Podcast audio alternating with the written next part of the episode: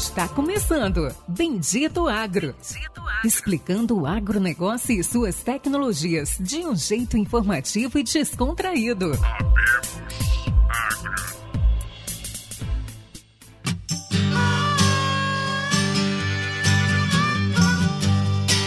Está começando agora mais um novo episódio desse podcast focado em inovações e tecnologias. E dessa vez tenho muito orgulho de dizer que é nosso primeiro convidado internacional.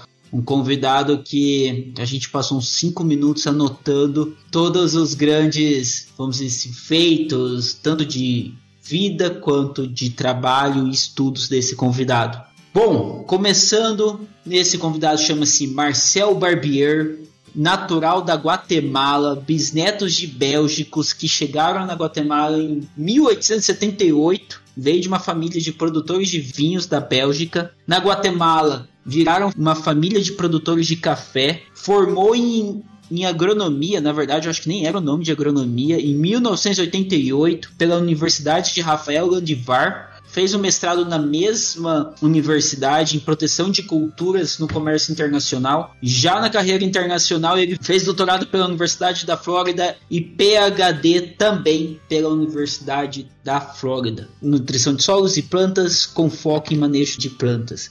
Então, realmente é um uma grande alegria ter um convidado de tamanha bagagem aqui, um convidado internacional. A gente vai apanhar um pouquinho no português, mas vai ser um episódio fantástico. Marcel, se você puder dar um oi para os nossos ouvintes. Oi ou oh, hello. e também um grande amigo, meu parceiro, cofundador do Bendito Agro. Não podia faltar, o cara chegou 8 e meia da noite da fazenda, ainda tá na fazenda, chegou do campo 8 e meia. Lucian Carvalho. Fala pessoal, sejam todos bem-vindos a mais um episódio do Bendito Agro. É um prazer enorme estar aqui gravando novamente para vocês com esse ilustre convidado internacional, nosso primeiro convidado internacional. Obrigado, Marcel, pela honra por estar aqui com a gente gravando hoje. Fiquem aí, fiquem atentos. E aqui a colheita de algodão não para, Pérez. Amanhã eu vou chegar umas 10 horas. Isso aí, nunca para. O agro não para. Acho que ainda tem mais uns três relatórios para fazer. Amanhã acordo 5 horas da manhã e vou para Primavera do Leste. Antes de a gente começar, queria só explicar. A Luciana tá gravando no meio da Bahia, numa fazenda no meio da Bahia. estou gravando em Campo Verde, no Mato Grosso. O Marcelo está gravando norte de Miami, na Flórida. Então, realmente, esse aí é um episódio bem diferenciado em três pontos distintos aí do mundo. Antes de começar, gostaria de pedir para todos vocês que compartilhem, nos ajude compartilhando, curta esse episódio, assine as nossas redes e vamos lá. Marcel, como a primeira pergunta, acho que todo mundo ouviu esse, essa introdução, explica um pouco do seu trabalho atual, onde você está trabalhando, como que é o seu trabalho, você contou um pouco pra gente antes de começar o episódio, mas rapidamente, antes de começar toda a entrevista, conta um pouquinho do Marcel e qual que é o seu trabalho atual. Antes que nada, muito obrigado pelo convite. Eu procurarei falar português, minha língua natal é espanhol, e depois eu aprendi a falar inglês. Depois português e agora estou estudando francês. Se que falo algo errado, por favor, pessoal, me desculpa. Bom, tenho 10 anos que vim para a Flórida e é um ano de estar aqui com minha esposa. Formamos uma companhia que se chama ABC Organics. E essa companhia tem, é, é focalizado principalmente em fazer é, estudos de mercado, principalmente iniciamos com o mercado orgânico, por isso o nome de ABC Organics, fazendo pesquisa agrícola. Depois é, fui contratado pela uma companhia que trabalhei anteriormente, como sócio também deles, na Centro-América, Stockton, desenvolvendo fungicida botânico a partir de extratos botânicos, uma planta se chama Melaleuca alternifolia, conhecido tea tree oil em inglês. Durante esse processo eu estava estudando e também trabalhando. Realmente eu acho que é feito isso toda a minha vida, trabalhar e estudar. Eu aprendi isso de minha avó quando ela estava morrendo, ele falou para mim que nunca deixasse de estudar, que nunca deixasse de aprender, porque até o momento de estar morrendo, nós estamos aprendendo. Aprendendo a morrer, que ninguém vai ensinar. Trabalhei fazendo internships, não sei como você fala isso em português. Trabalhei com produção de agrão, fazendo um desenho de irrigação utilizando o sistema de gravidade que consegui arrumar para elas. Depois de me formar de doutor, fui chamado para fazer um pós-doutorado com uma companhia que se chama Organic Laboratories para arrumar as fórmulas delas. Consegui desenvolver outro inseticida base de óleo de peixe e uh, óleo de gingerlin para controle de mosca branca, de repelência. Depois de um ano, terminei esse pós-doutorado, fui trabalhar para a US Borax, voltei para Brasil, que onde tinha morado três anos anteriormente, quando trabalhava para a Syngenta, e uh, fui para trabalhar dois anos até que eles mudaram esta posição para Chicago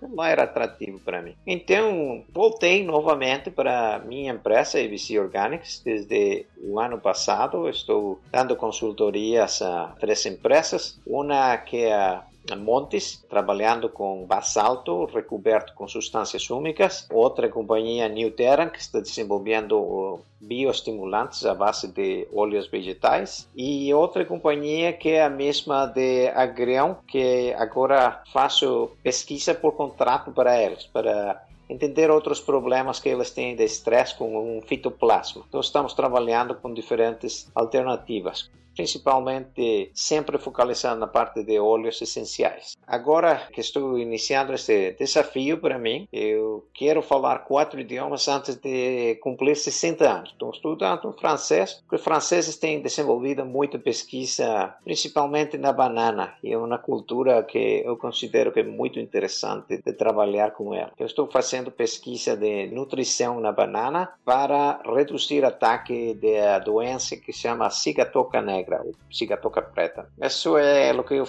faço agora. Uau! Fantástico, Marcel.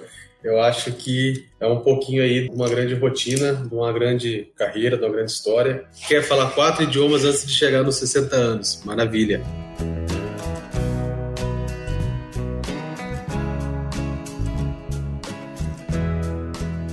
É, Marcel, eu escuto muito e a gente escuta muito na agricultura aqui no Brasil, tá? O biológico ele tem crescido exponencialmente no mundo todo, na cultura do Brasil, no agronegócio brasileiro. E uma coisa que a gente sempre escuta, uma pergunta, e eu me faço essa pergunta, eu tenho essa dúvida, Marcel. Em grandes escalas, como a gente tem no Brasil, grandes extensões de terra, como a gente tem no Brasil, produtores aí de 150, 100, 60, 50 mil hectares. É possível, Marcel, a gente hoje, no atual cenário que estamos passando na agricultura, é possível a gente ter uma produção. Eu não sei como que se enquadra isso e como que isso se dividiria entre orgânico, biológico, semi-orgânico. São as palavras que temos aí popularmente ditas no mercado, né? Mas é possível a gente ter alta escala com produção de biológicos, Marcelo?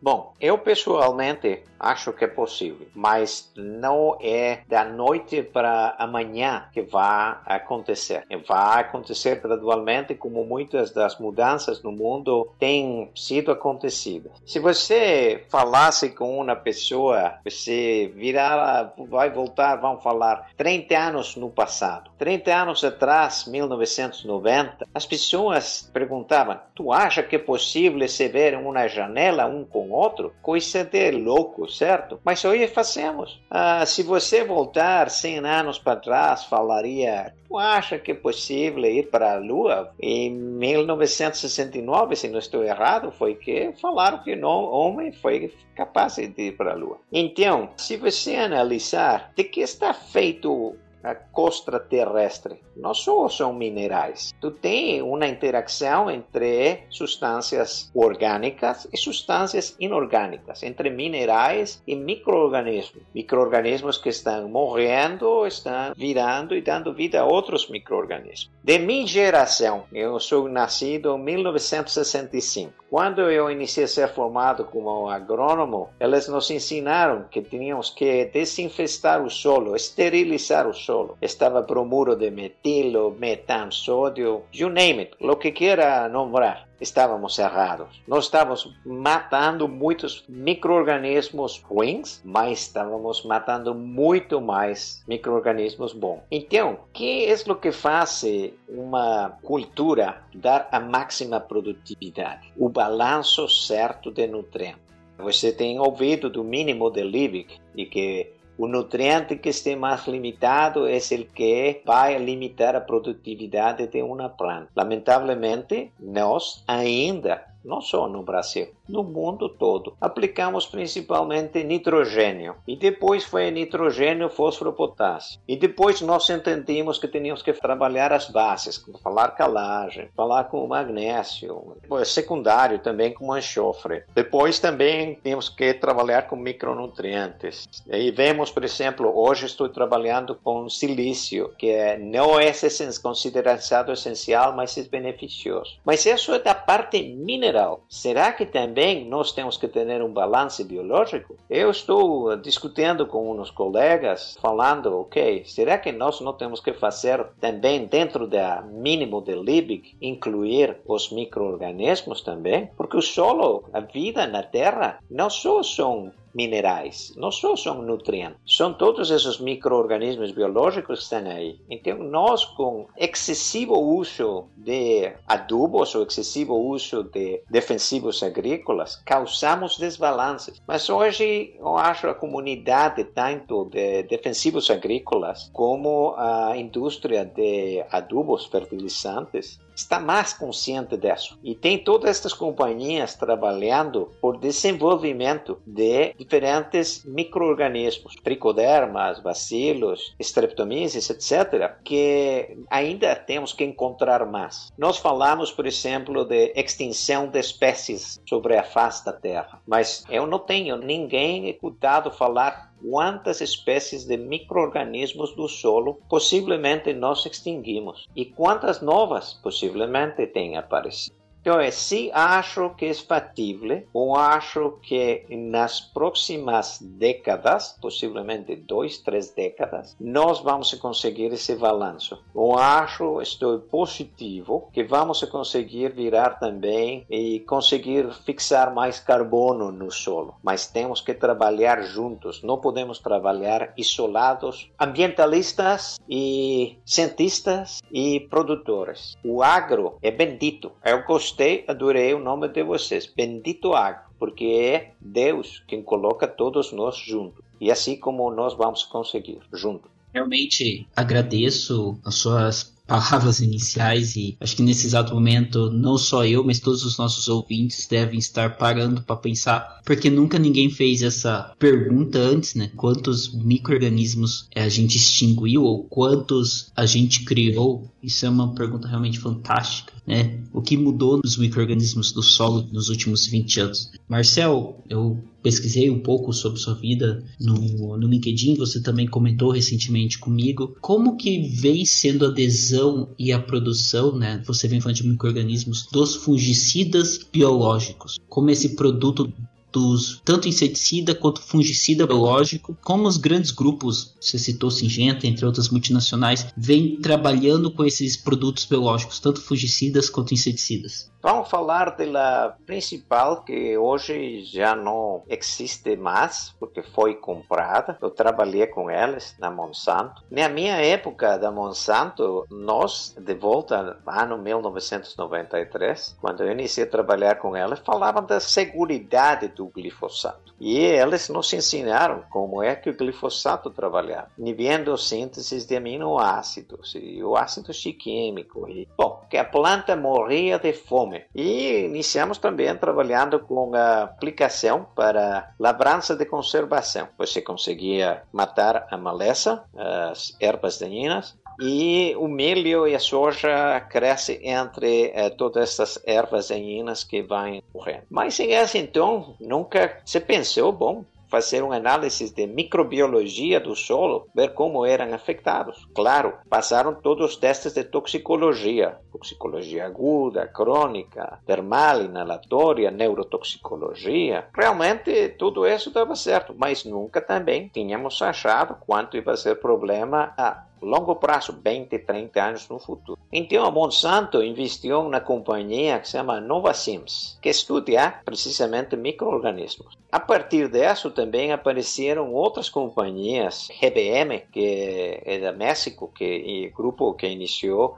a desenvolver muitos dos micro-organismos com a tricoderma. Depois você tem AgraQuest, que iniciou trabalhando também principalmente com bacilos. Muitos destes biólogos e microbiólogos iniciaram a entender mais toda essa associação, todo esse desenvolvimento, como estes micro-organismos eram uh, produzidos. E hoje tem muitas companhias particulares, produtores também, que conseguiram entender isso. Particularmente aqui tem um grupo nos Estados Unidos, chama WebSoil. Eles estão procurando formar pessoas que tenha laboratórios para analisar não só não só baixo o ponto de vista de nutrientes, sino baixo o ponto de vista de microorganismos no solo. Como caracterizar isso? Todas estas companhias grandes han ido adquiriendo, investindo em outras companhias que iniciaram a trabalhar mais com microorganismos, tanto no solo como também para ver, por exemplo, tu tem a companhia AgraQuest que foi comprada comprada pela Bayer para controle de doenças nas folhas, como estes controlam uns fungos comendo outros fungos. Quando nós vemos, por exemplo, as estrobilurinas, ah, nesse então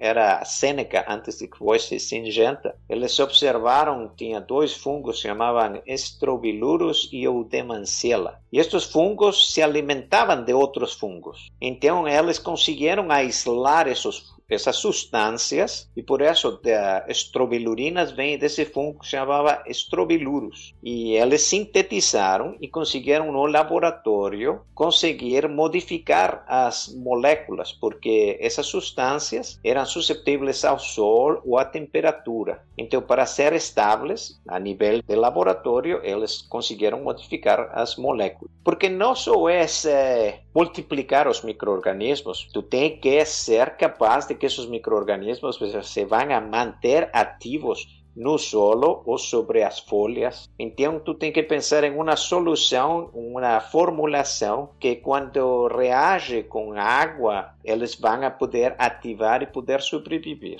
Imagina, por exemplo, um campeão olímpico em natação, Phelps, aqui dos Estados Unidos é um campeão. Mas se você deixa ele no meio do Atlântico, tu acha que ele consiga chegar à, costa, à borda? Não. Não importa quão bom nadador ele seja, ele vai morrer, porque muito longe o viagem. Esses micro-organismos podem ser muito bons, mas se você não coloca também dentro da cabeça, olha, esses micro-organismos também precisam de viver. Tu tem que manejar nutrição para as plantas, mas também para os micro-organismos. Então, estas multinacionais vêm trabalhando todos esses aspectos. Eu acho que é a forma de que vai virar pouco a pouco a agricultura.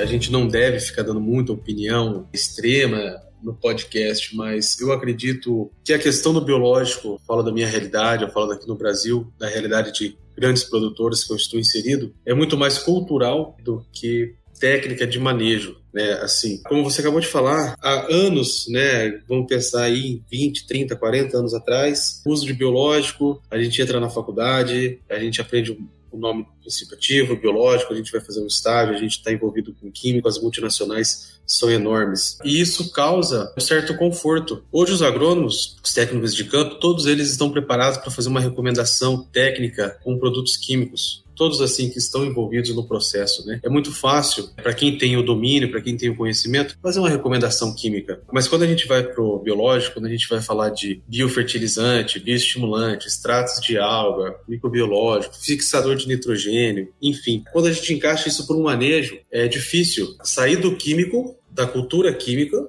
da cultura do conforto. Quando eu tenho uma incidência alta de praga, eu faço uma aplicação e aquilo ali resolve. Eu trabalho corretivamente hoje na agricultura eu sair desse manejo, me desvincular dessa zona de conforto e aprender a trabalhar preventivamente. Eu acredito que essa é a, é a linha do biológico. E para quem está nos ouvindo, Marcel, você mais do que ninguém tem um grande gabarito para dizer isso. Como começar, como iniciar, como integrar, como casar o químico com o biológico pensando no MIP, no manejo integrado de pragas e no manejo de uma grande propriedade agrícola, Marcelo? Eu acho que eh, não é só manejo integrado de praga, realmente é manejo integrado de sistemas, porque tu tem que pensar na agricultura como um grupo de sistemas. Tu tem várias coisas que acontecem na agricultura. Como colocar juntos isto? É como quando uno casa. Você casa não só com a esposa, você casa com a família. E dentro dessa família você tem um montão de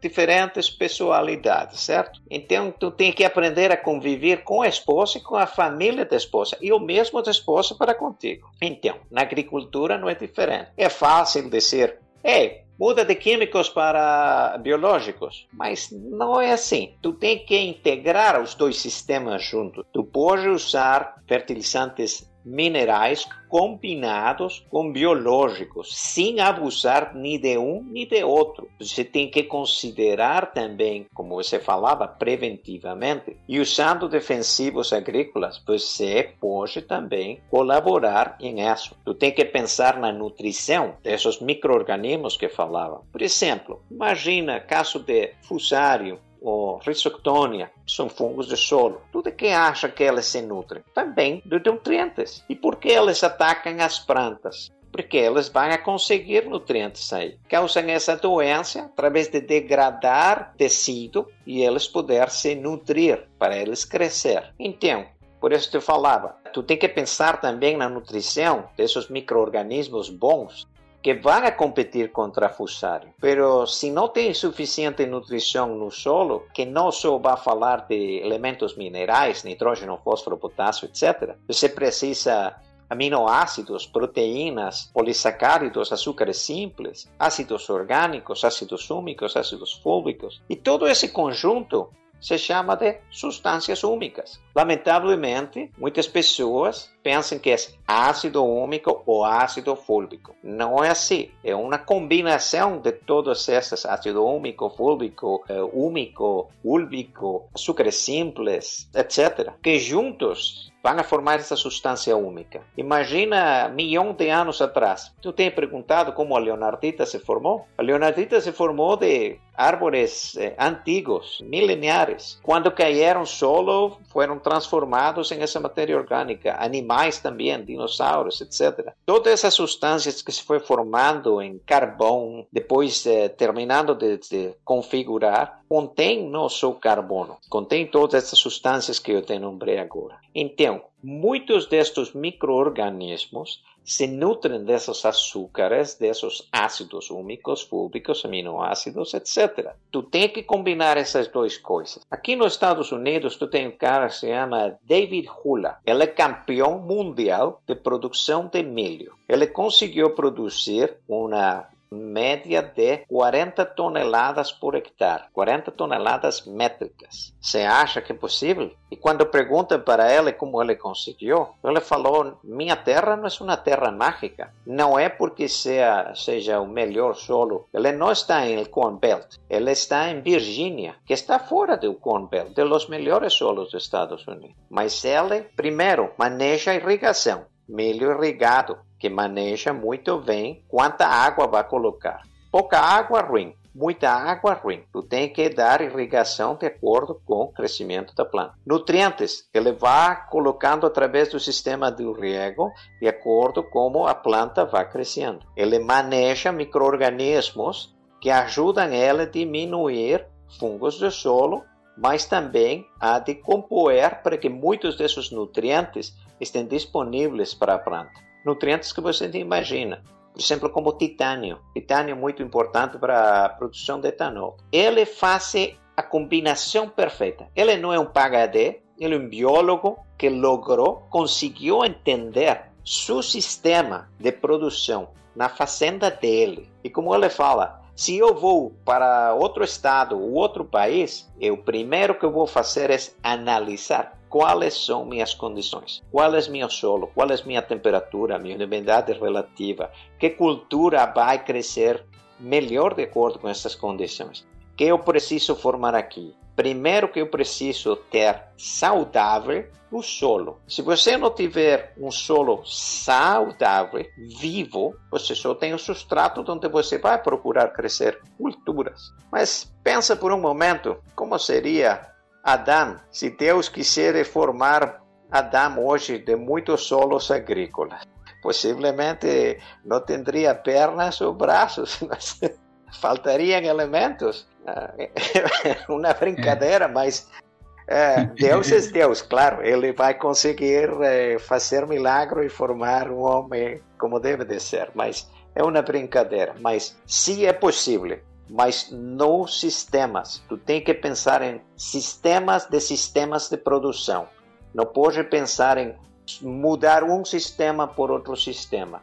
A natureza, se você vai para Amazonas, você vê muita biologia acima, mas se você conseguir introduzir dentro do solo, abaixo da Amazônia, você vai encontrar todos esses minerais que estão suportando a vida biológica acima. E a vida aí acontece, morre, cai e é um ciclo contínuo. Manejo de sistemas é um casamento.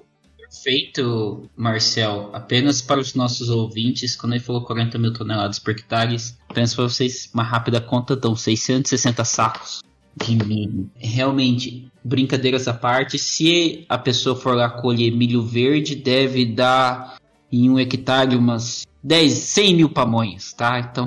Oh, mas, olha, Primeiro teste, você faz, Luciano, você faz pesquisa na tua fazenda? Fazemos, bastante. Ok. Quantas sementes das diferentes culturas tu tem testado? Por exemplo, milho, tu tem testado por lo menos 10 diferentes materiais? Temos, temos em torno aí de, de milho 20 materiais. Ok. Tem testado população por hectare? Sim. Ok. Nunca tome de fato todo o que cientistas falamos, porque tu tem que adaptar o que a ciência fala atrás, todas as entidades de pesquisa que fazem, Embrapa, USDA, Fundação MT, etc. Todos fazem pesquisa, mas você tem que adaptar essa pesquisa para a tua fazenda, baixo tuas condições. E as fazendas brasileiras que são grandes demais, o que você faz em um talhão não vai ser válido para outra área. Tu tem que ter todo esse rastreamento e como em cada uma das áreas da fazenda você consegue ter a maior produtividade. Cara, David Hill faz. Ele testa diferentes materiais genéticos, testa nutrimento, momentos de aplicação de cada um dos diferentes nutrientes, usando sistemas inteligentes. Ele toda a sua nutrição base faz granulada inicialmente, mas depois todos os micronutrientes nutrientes, ele aplica eh, o rego eh, por microcogetamento, falei bem? Microcogetamento? É palavra difícil em português.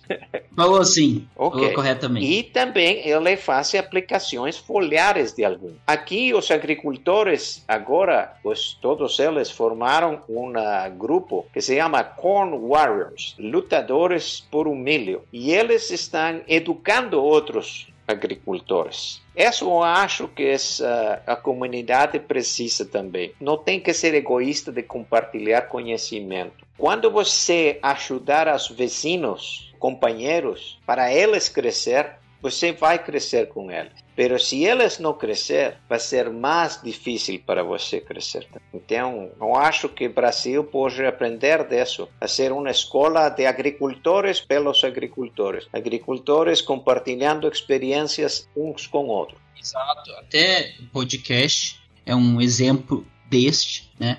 A gente tem Luciano trabalhando num grande grupo, a gente já entrevistou consultores, outros gerentes de grandes grupos. A ideia realmente é o compartilhamento de conteúdo é que faz o avanço. Então, eu tenho certeza, Marcel, que vão ter ouvintes. A gente tem uma, uma boa lista de ouvintes aí pelo mundo que vai ouvir essa entrevista e vai buscar entender mais. Ele vai compartilhar com outros amigos, outros produtores, consultores. E vai ser uma cadeia. E esse é o, realmente o grande objetivo desse podcast.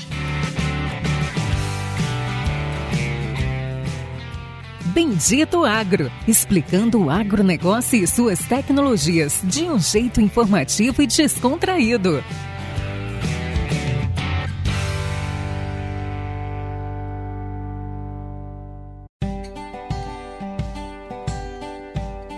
Marcel, até um pouco você comentou você tocou nas substâncias úmicas. Ninguém realmente entende, né, como as substâncias úmicas, ácidos fúvicos, úmicos, açúcares, como toda essa de que é um dos principais componentes da matéria orgânica, como realmente todos esses, vamos dizer, essas substâncias, compostos ajudam nos sistemas, como eles fazem essas ligações. Eu gostaria que você explicasse também, isso também envolve um pouco da consultoria que você vem realizando atualmente. Explica pra gente assim de uma forma desse contexto maravilhoso que você passou pra Bom, gente. Eu te compararia as substâncias úmicas com a sangue, caso dos humanos e os uh, outros animais mamíferos que têm sangue certo? Se você vê na sangue, a sangue é transportadora dos nutrientes, mas uh, na sangue você não só tem nutrientes, você está transportando também açúcares, está transportando oxigênio no solo. Tu tem também que ver isso. Se você vê as minhocas, de onde elas acontecem? De onde crescem as minhocas? E de onde muitas pessoas têm produção de minhocas para excremento das minhocas? Está falando de humus, etc. Por quê? Porque não só são nutrientes. Você de aí, essa minhoca está sendo alimentada e ela está excretando e é todo um processo, são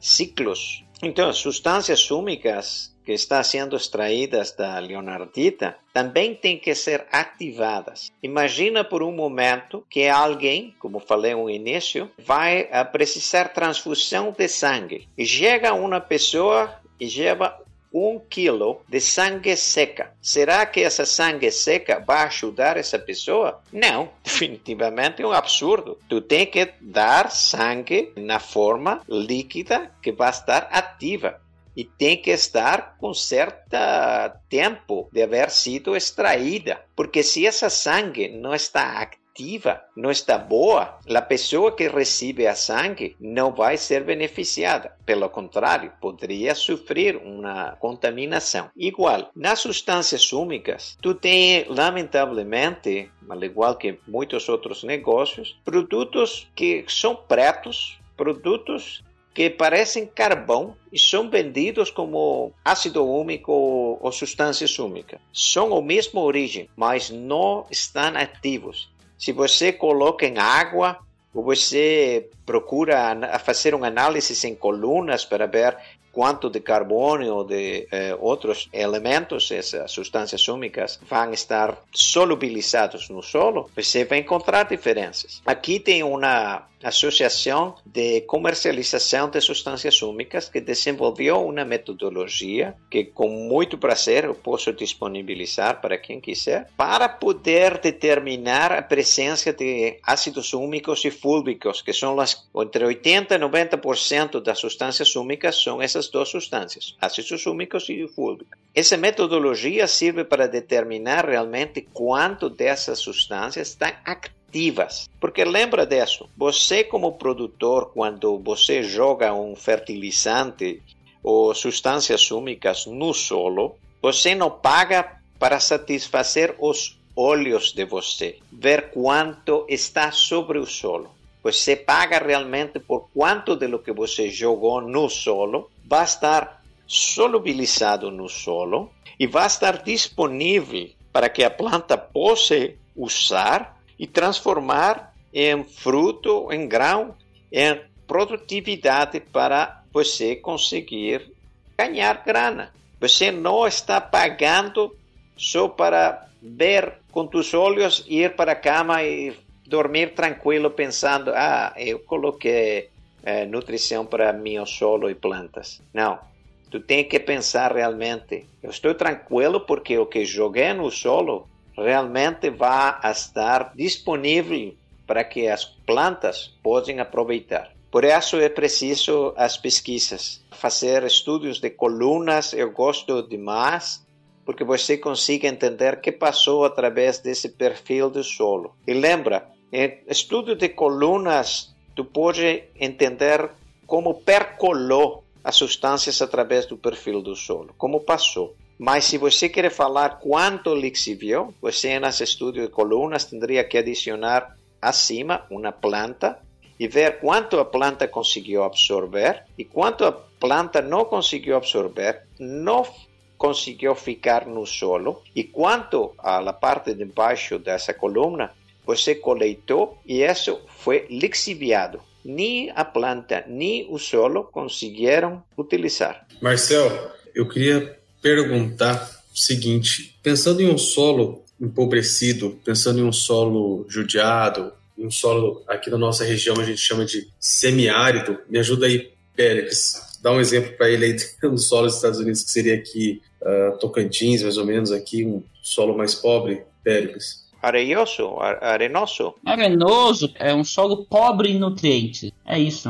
É um solo degradado. É possível e, e como que seria as etapas ou por onde começar? É possível dar vida a esse solo, Marcelo, depois de pensando em 20 anos aí de extração, 20 anos é, de empobrecimento desse solo, 20 anos de mau cuidado com esse solo, é possível trazer ele de volta, reativar é ele? É possível, mas tem que trabalhar com ele, tem que respeitar ele. É como uma pessoa doente, você quer recuperar essa pessoa que está doente, que está desnutrida. Você não pode dar um prato de comida, falar para essa pessoa desnutrida, come, vou te dar de descanso um mês. Em um mês tu tem que estar pronto porque tu volta para trabalhar na mina, vai trabalhar duro. Tu acha que essa pessoa um mês para comer bem e depois vai regressar para as condições que tinha antes. Vai voltar para ser um desnutrido novamente e possivelmente pior ainda. Então, se é possível, mas tu tem que saber que assim como você foi degradando esse solo, gradualmente você tem que voltar a dar vida a esse solo, iniciando por parar. Isso está na Bíblia.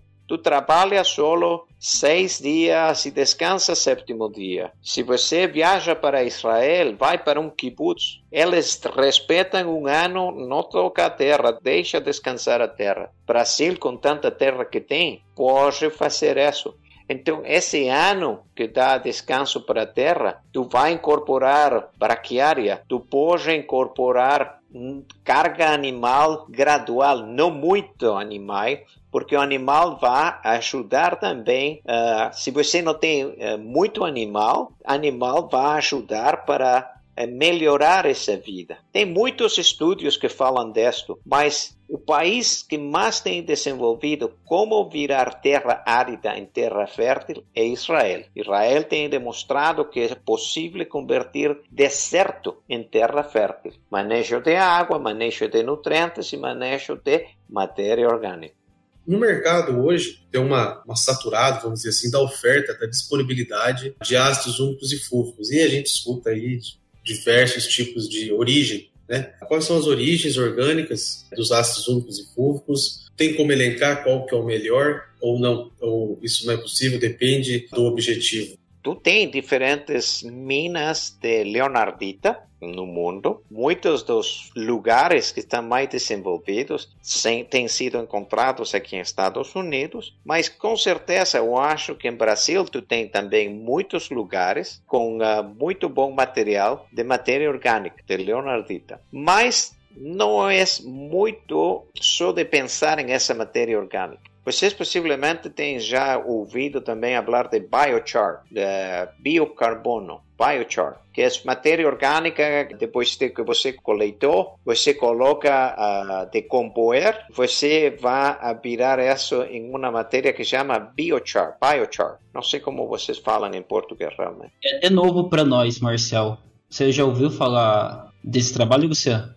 Não, em diferentes partes do mundo tem procurando eh, emular o que faz uh, essa descomposição de material orgânico e depois eles colocar como um material similar às substâncias úmicas, que viram material preto. Esse material já em decomposição eles colocam no sol. Mas será novamente que está ativo Além das diferentes minas de leonardita que você tem no mundo, não basta só de falar no material de origem. Tu tem que pensar também como você processa esse material para fazê-lo biologicamente ativo. Isso é o que a Montes, a companhia que estou dando a consultoria, conseguiu desenvolver. Eles colocam uma substância para ativar realmente que essa, esse material de leonardita ou essa matéria orgânica vai estar ativa e disponível para a planta para conseguir que solubilize através desses ácidos úmicos e fúlbicos, esse balanço entre ácidos úmicos e fúlbicos. Então, não só é a origem, é o processo desse material de origem.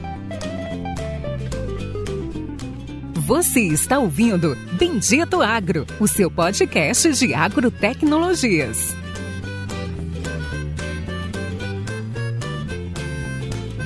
Recentemente, recentemente, no ano passado, na verdade, esse ano, infelizmente, nosso calendário aí de eventos foi comprometido devido ao, ao, Covid, mas no ano passado, em uma feira aqui da região, aqui do oeste da Bahia, eu me deparei com três ou quatro, mais ou menos, três ou quatro marcas comercial diferentes aí de ácidos úmicos e fúvicos, e cada um vinha de uma extração diferente, é, um era de turfas, outro era de, de algas, o outro era sintetizado em laboratório. Isso me gerou muita dúvida. Será que tudo gera ácidos úmicos e fúngicos? Foi por isso que eu, te fiz essa pergunta, né? Você falando da parte do processamento, foi algo assim que, que ficou, digamos assim, com quem eu conversei ficou um pouco é, vago, né? Falou, mas como é que você extrai isso da natureza? Como é que você leva para a fábrica, sintetiza e me devolve isso vivo ainda? Não, porque é segredo industrial. Foi algumas respostas que eu tive de, de algumas pessoas. Isso me gerou bastante dúvida.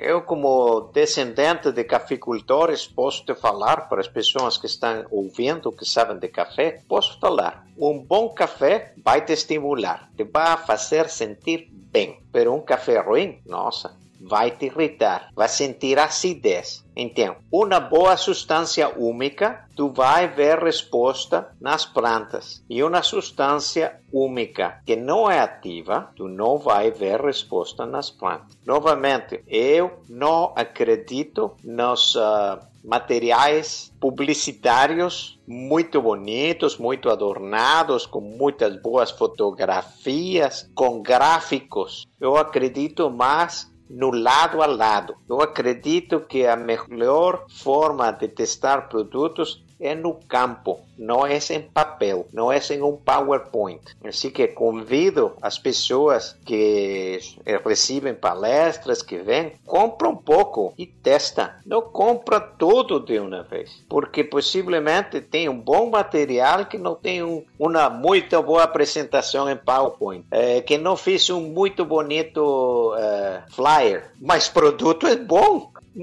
as pessoas não compram porque falam, ah, esse produto vai ser ruim, olha só essa apresentação. Então, também, quando você, como companhia, não sabe explicar respeito a tu produto e não conta a história, como foi tu produto, imediatamente, quando você não tem resposta, fala, olha, isso é segredo industrial. É melhor falar, não sei, senhor, vou procurar informação e volto contigo.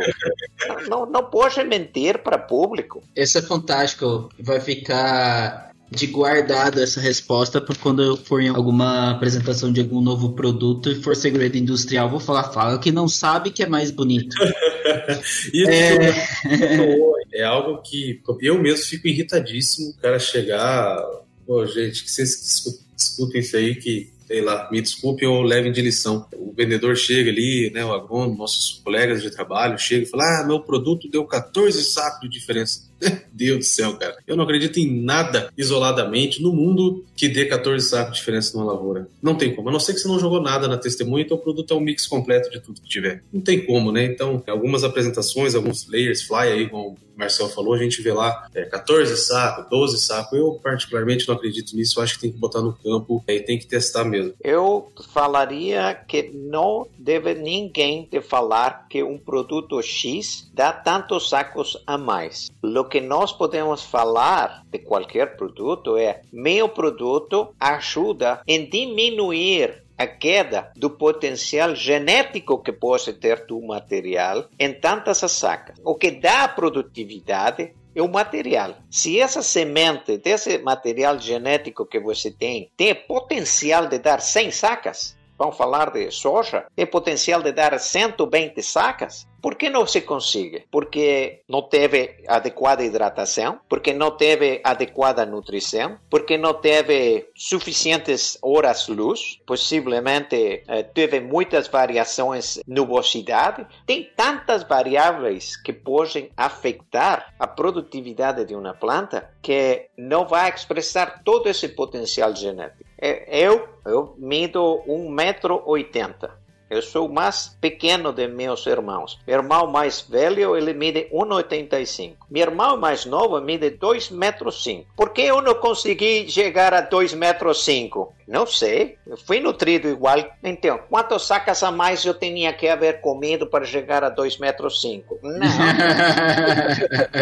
Fantástico, Marcelo. Até já deixo o disclaimer aqui para nenhum vendedor usar essa frase do Marcel. Mas, Marcelo, trocando algumas perguntas, a gente está avançando aí com o podcast. Um dos pontos que você vem trabalhando recentemente é com a consultoria dessas três empresas. Essas empresas são novas no mercado e elas estão expandindo internacionalmente como que é esse trabalho de consultoria de uma expansão de uma empresa para um outro país? Como que realmente funciona? Você explica como é o posicionamento do produto, ou você ajuda na legislação, ou, ou você ajuda num, na documentação desse produto para um outro país? Como que realmente esse processo funciona, né? Da consultoria de uma empresa dos Estados Unidos para o Brasil ou para um outro país? Antes que nada, eu tenho que agradecer a Deus. Deus tem me dado a oportunidade de haver trabalhado, haver nascido em uma família que ama a agricultura e agricultores, haver trabalhado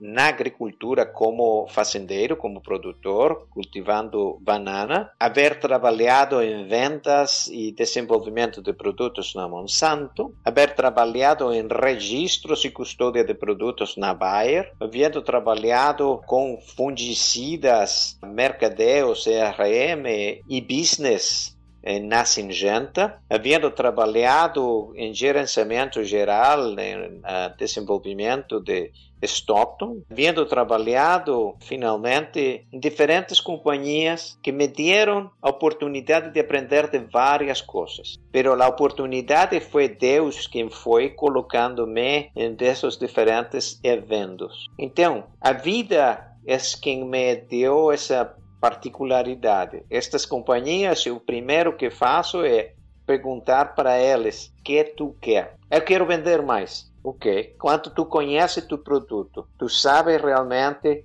que produto, qual o posicionamento desse produto, como tu queres colocar, momento de aplicação, tu sabes já como. Então, se a companhia inicia porque não tem ideia, o primeiro é entender como o produto trabalha, qual o momento adequado de aplicação, se o preço realmente faz sentido. Eu fui muito claro para uma companhia aqui americana falando para eles: não vai, tu vai perder dinheiro, porque não dá porque tu está vendendo em dólares e a troca lá não vai dar para que as pessoas paguem. Tu quer vender em dólares, vai para a Europa. Tu vai conseguir vender melhor tu produto na Europa. Ah, tu tem que ser muito claro em qual é a expertise que tu sabe. Depois de ter claro isso, saber que tem leis que respeitar nos países, registrar esses produtos. Enfim, tem muitas oportunidades para compartilhar com essas companhias. E ser sempre muito claro. É melhor muitas vezes falar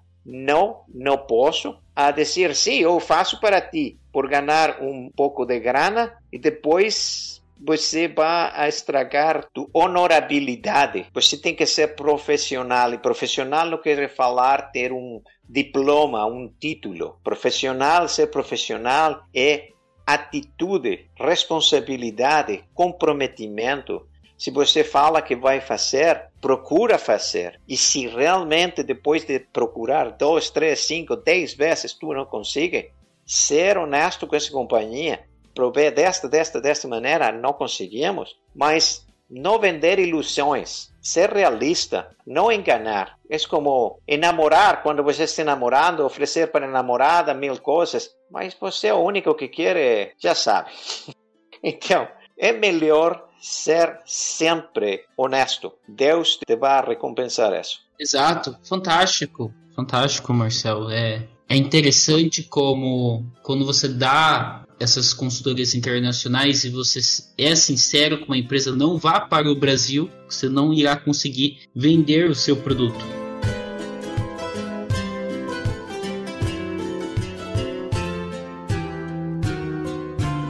Marcel, a gente está chegando aqui nos momentos finais da nossa gravação e alguns pontos que eu gostaria muito de pedir. Como que você vê, né? Você que tem a tamanha bagagem, principalmente em orgânicos, como que você vê o futuro? Como que essas multinacionais estão trabalhando com o futuro do orgânico? Da mesma forma que você comentou que há 100 anos atrás ninguém imaginava que nós iríamos para a Lua. E como que é, serão daqui 20 anos os orgânicos no Brasil? Tá? Não apenas no Brasil, mas no mundo. Você acredita que vai estar numa forma muito superior, né? Estaremos trabalhando com os orgânicos de uma forma muito superior com que trabalhamos hoje. Com certeza. Eu acredito que vai haver muito mais organominerais, mistura de orgânicos e minerais na parte de nutrição das plantas. Eu acho que vai haver muito mais híbridos, mistura de defensivos agrícolas com base em ingredientes ativos, junto com uh,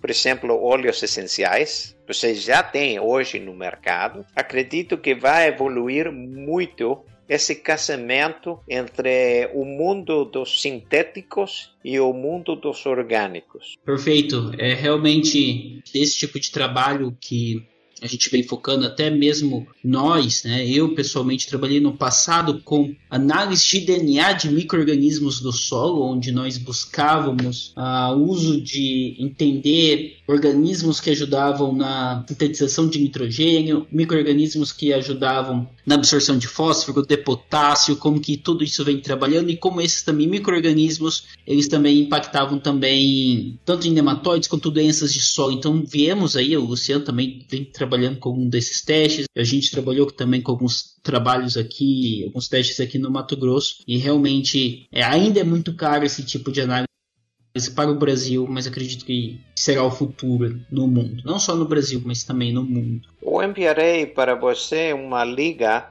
para esta instituição que está procurando desenvolver laboratórios de análise biológico. O custo dessa formação, como desenvolver um laboratório de análise biológico, sobretudo para microorganismos no solo, é de 3.200 dólares no ano. E eles dão facilidades. Eu enviarei essa liga para você. Mas também eu estou atendendo uma série de sessões em Contrarian Agriculture Series. Muito bom.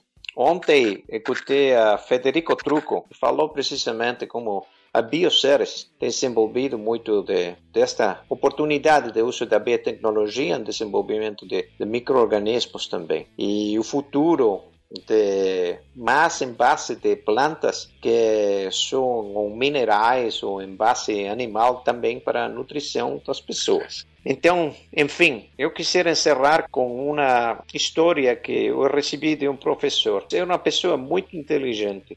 Tinha dois alunos que queriam fazer uh, uma maldade para ele. Então, eles colheram um passarinho, pensaram perguntar para o professor que eles tinham na mão. Ele definitivamente vai saber que era um passarinho. Então eles pensaram: vamos perguntar se o passarinho está vivo ou está morto. Se ele fala que está vivo, nós quebramos o colo do passarinho e demonstramos que ele está errado. Se ele fala que está morto, deixamos voar o passarinho e demonstramos que ele está errado.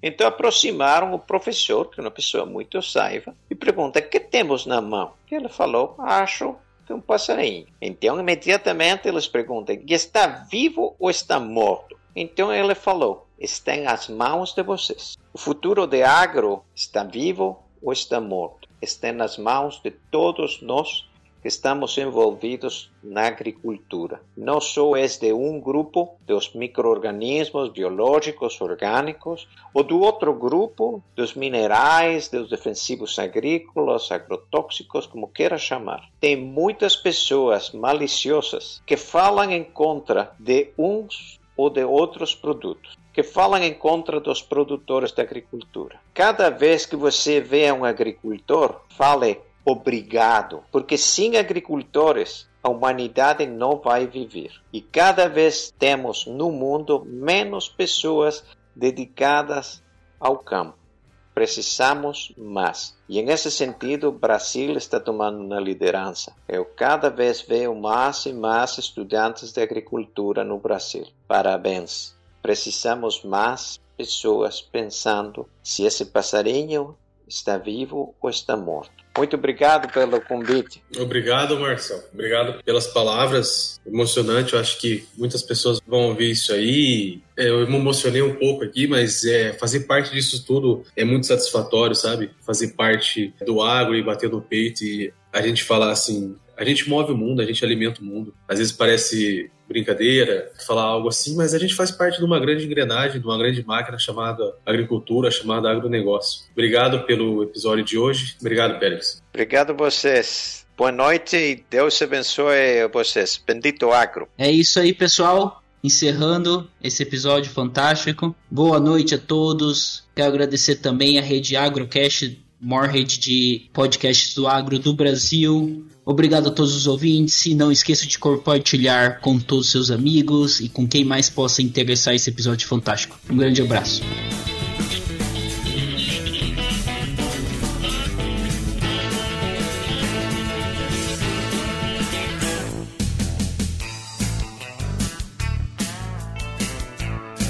Você ouviu Bendito Agro. Acompanhe o nosso programa nos principais aplicativos de podcasts e fique por dentro das tecnologias envolvendo o agronegócio.